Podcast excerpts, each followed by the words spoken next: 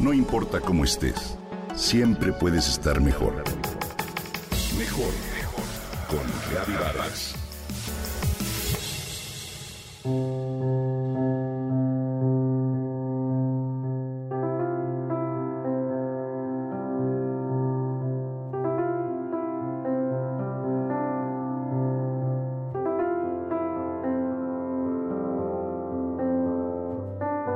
El fin de semana pasado visitamos la casa de los abuelos en el pueblo de Tepoztlán, Morelos.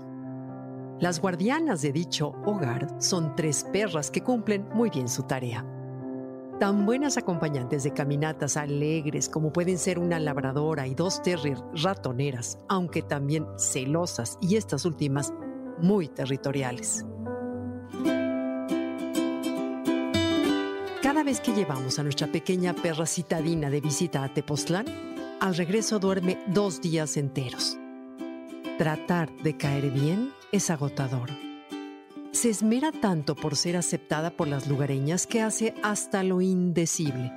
Las persigue, les hace gracias, intenta jugar con ellas, las imita. No obstante, lo único que recibe, visita tras visita, son desaires. Sin embargo, es estoica.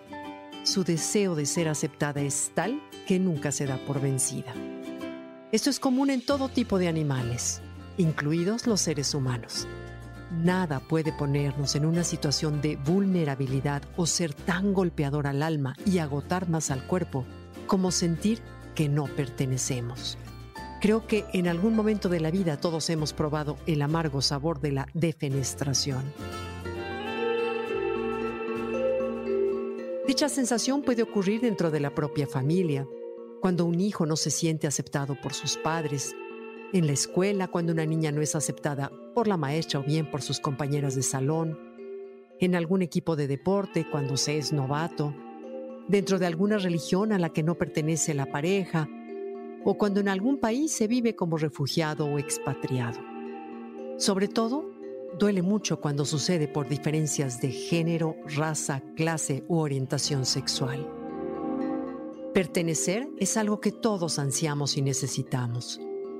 No es algo que se quite con los años o con la madurez como podríamos pensar. A pesar de ser adultos, esa necesidad primaria sigue latente. Por ese motivo procuramos a la familia, buscamos a nuestro incondicional grupo de amigos con el cual nos sentimos en casa o cantamos el himno nacional sin importar la edad. Pertenecer nos conforta, nos da un piso sobre el cual pararnos, nutre y proporciona sentido a nuestra existencia. Sin embargo, a veces pensamos que para ser aceptados requerimos de algo externo.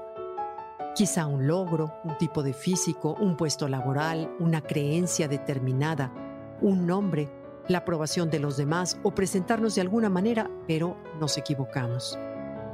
Brené Brown, investigadora en la Universidad de Houston, Texas, define la pertenencia de la siguiente manera.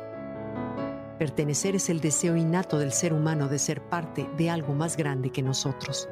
Dado que este anhelo es tan primario, con frecuencia tratamos de adquirirlo al embonar y buscar aprobación, que no solo son dos sustitutos falsos de la pertenencia, sino con frecuencia se vuelven barreras. Pertenecer de verdad únicamente sucede cuando presentamos nuestros auténticos, imperfectos seres al mundo.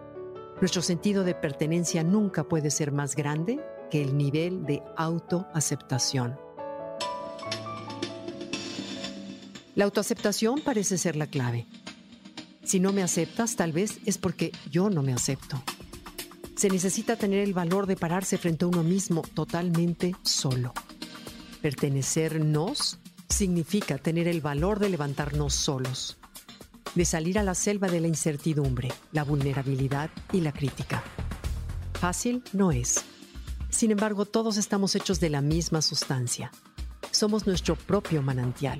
Estamos completos tal y como somos. Comprender esto requiere tiempo y trabajo interior.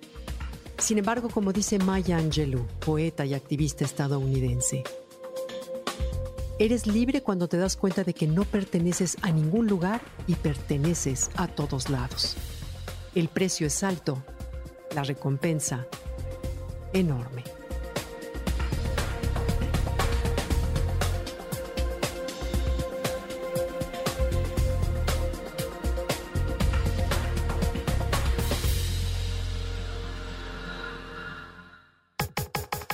Comenta y comparte a través de Twitter. No importa cómo estés, siempre puedes estar mejor. Mejor, mejor, mejor. Con Gaby Vargas.